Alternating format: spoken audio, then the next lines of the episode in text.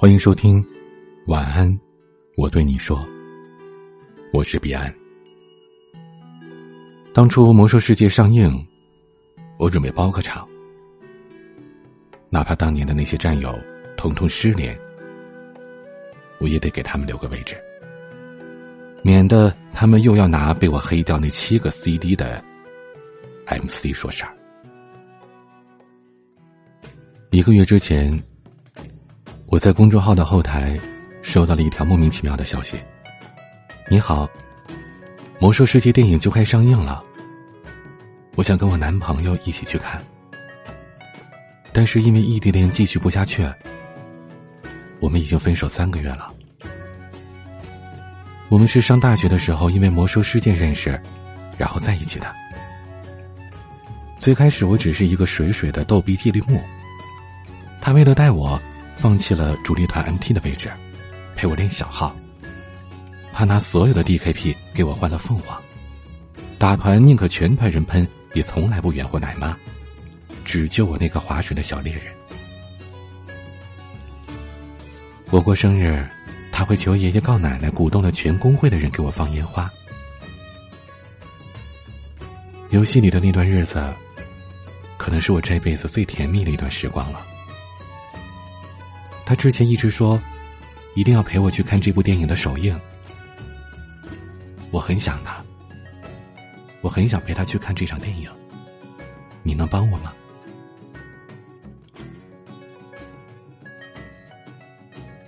看到了这条消息，我们的老板说：“做，一定要做，为了部落。”我们的美工说。圣光啊，这就是我的青春呐！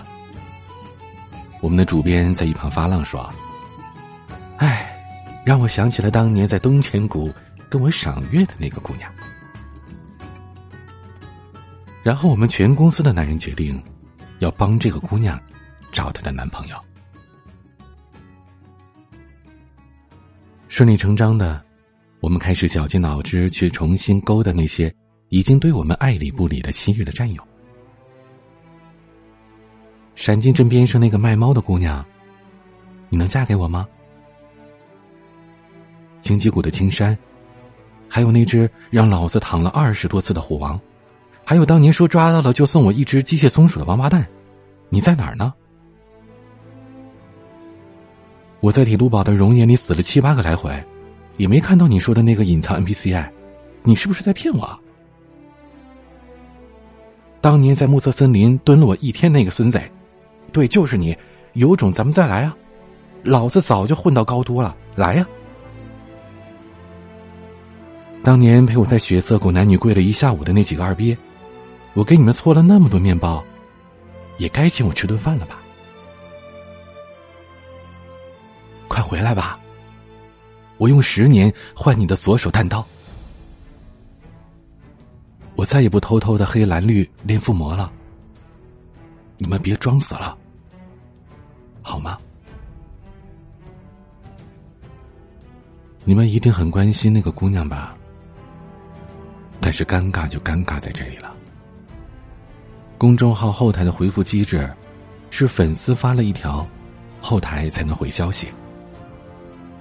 我们冒失的回了那姑娘一句：“既然你诚恳的请求了，那我们就顺理成章的答应你了。”之后，这姑娘就再也没有回我们了。是的，这个姑娘，我们再也联系不到了。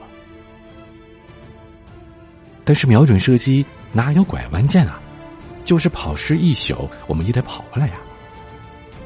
我们还是决定把这个系列继续做下去，也算是对当年那些烂泥糊不上墙的兽朋矮友们有个交代啊。还有，顺便帮主编找找。那个当年在东泉谷陪他看了一晚上星空贴图，聊了小半张点卡人生的姑娘，当年的恋人已经做了厨师，我烧的饭已经从当初的狗都不吃变成了好吃成狗，请叫我烹饪巨匠少王礼。盗贼改行当了警察，圣基，你被捕了。德鲁伊出国深造去了，我去，在美国完全感觉不到自然之力啊，怎么办？萨满大学毕业之后投身教育事业，感谢大地母亲。今天，我们来讲欧亚板块吧。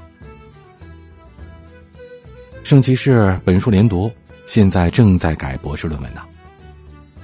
科学之光即为无知信仰。法师仍然待业在家。谁让我是亲儿子呢？牧师当了护士。暗盐素，青霉素。而战士呢，早已经升职加薪，踏上了人生巅峰，从不 OT。已经做到五百强公司高管的术士，这是来自灵魂的奴役契约。还有依然奋战在一线的寂寞 DK，就打得就打得就打得，跟我上吧，食尸鬼大军！也许，现在那些每天念叨着 Q 一二连接点燃的玩家们理解不了，魔兽世界这么一款游戏如何能凭一部电影，炸出来这么多扬言要包场的脑残粉？作为一款现象级的网络游戏，或者说由网络游戏衍生出来的线上社区，W O W 这三个字母。承载了太多人曾经的喜怒哀乐。这是一个工会的概念超越线上的游戏。这是一个将阵营概念演变成部分人信仰的游戏。这是一个拥有庞大真实的世界设定、拥有完整的神话体系的游戏。这是一个资料片更新跳票一年，仍然能靠一个帖子炸出几十万玩家的游戏。这是一代人。关于网络和青春的记忆标签，魔兽世界好像真的就是一个世界。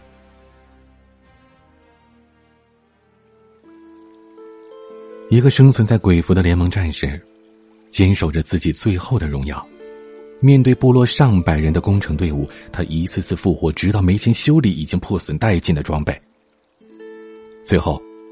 部落玩家主动放弃，并且向这个战士致敬，并且在各个工会置顶通告：这名玩家在游戏期间不得发起屠城组队。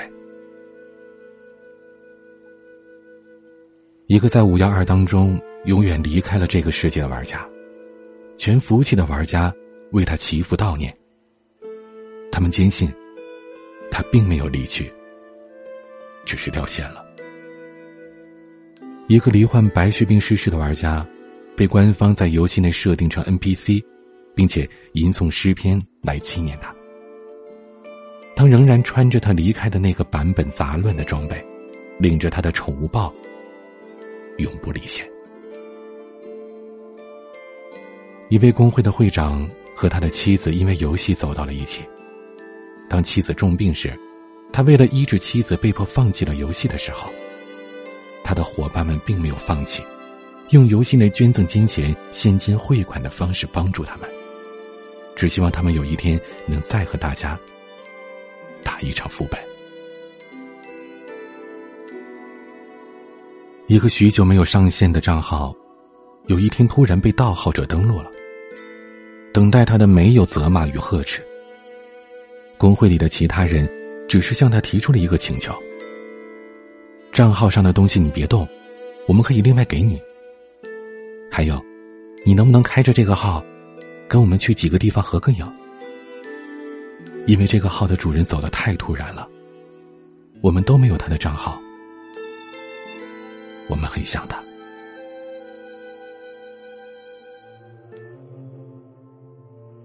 我认识一个团长，他给工会最开始的十个人买了总共六千元人民币的点卡。我问他为什么，他说，他买卡了，这些人就不好意思 A F K 了。我见过一个指挥，在午夜十一点的时候，他说我们休息一下吧。有人问为什么，他说，你们不记得了吗？昨天这个时候，MT 的小孩要睡觉了。我听说过一个矿工，在 AFK 的前一周，他每天挖八个小时的矿，最后很潇洒的放在了工会银行，说：“累死哥了，你们这帮锻造工程，以后找别人吧。”从那之后，他再也没有上线。那一天，工会银行多了三万金币。我见过一个猎人，中午两点钟的时候，他强制踢了一个奶德。我们问他为什么，他说：“奶德是个学生，两点半他要上课的。”还有一个盗贼，他拿到了双刀之后，每天六个小时在线打工。我知道他的主手武器，是一个朋友帮他标到了六万金币才拿到的。我见过一个放弃了成功的猎人，那天他和另外一个猎人肉点，点数低的是他，可另一个猎人掉线了。他等了五分钟，他给那个猎人打了八个电话，他始终没有把成功捡起来，然后他也掉线了。所有人都掉线了。我七十级的时候，法师带血色。一个小号说：“boss 的装备你捡去卖钱吧，谢谢你。”那之后，我带他刷了一个通宵。我见过在藏影村看海的一个小白。他卡一个任务卡了两天，需要高级假人。我路过那里的时候，他在挖矿。我问他为什么，他说要冲工程做这个任务。我下马，做了一个假人给他，然后想听他说一句谢谢。他不仅说了，在我离开的时候，我包里多了十六块毛料、两组铁矿、三组零八张丝绸。还有一瓶特效法力药水。作为一个没有法力槽的盗贼，我留着那瓶法力药水，一直没扔。或许是巧合吧。一个小德对我说：“我卖了三张点卡，只有你不骗我。”听完之后，我默然了，只是淡淡的在世界频道上说。这个小德是个新手，不要让他灰心。之后有一个人密我，说对不起，我不知道他是新手，已经把钱邮给他了。另一个人没有动静，我宁愿相信他是下线了。一个小法师路过血色修道院门口的时候，给一个八十级的术士拍了智慧 buff。然后，他就被邀请了，获得了四个包，还有两百金币。他觉得只是加一个 buff 很正常啊，可殊不知那个术士已经泪流满面。魔兽也有很多不同，我们需要放下那些。一直以来养成的思维定式，来观察这个游戏。这个世界带给我们的，是很多难以察觉、也难以发掘的东西。至少，你拥有的关于这个世界的记忆，那是在别的任何地方也无法获得的。作为一个游戏，魔兽世界最大的成功之处，可能就是有的时候，它让我们忘记了，它只是一个游戏。今天的分享就到这里，欢迎加入 QQ 互动群四九四四四九幺幺六。QQ 静听群，五八三五四七七幺二。我是彼岸，晚安。当你回看身后，其实我一直都在，像在遥望好个心海，拉近错位的站台，期许自己不久未来有一个等待，回不去的那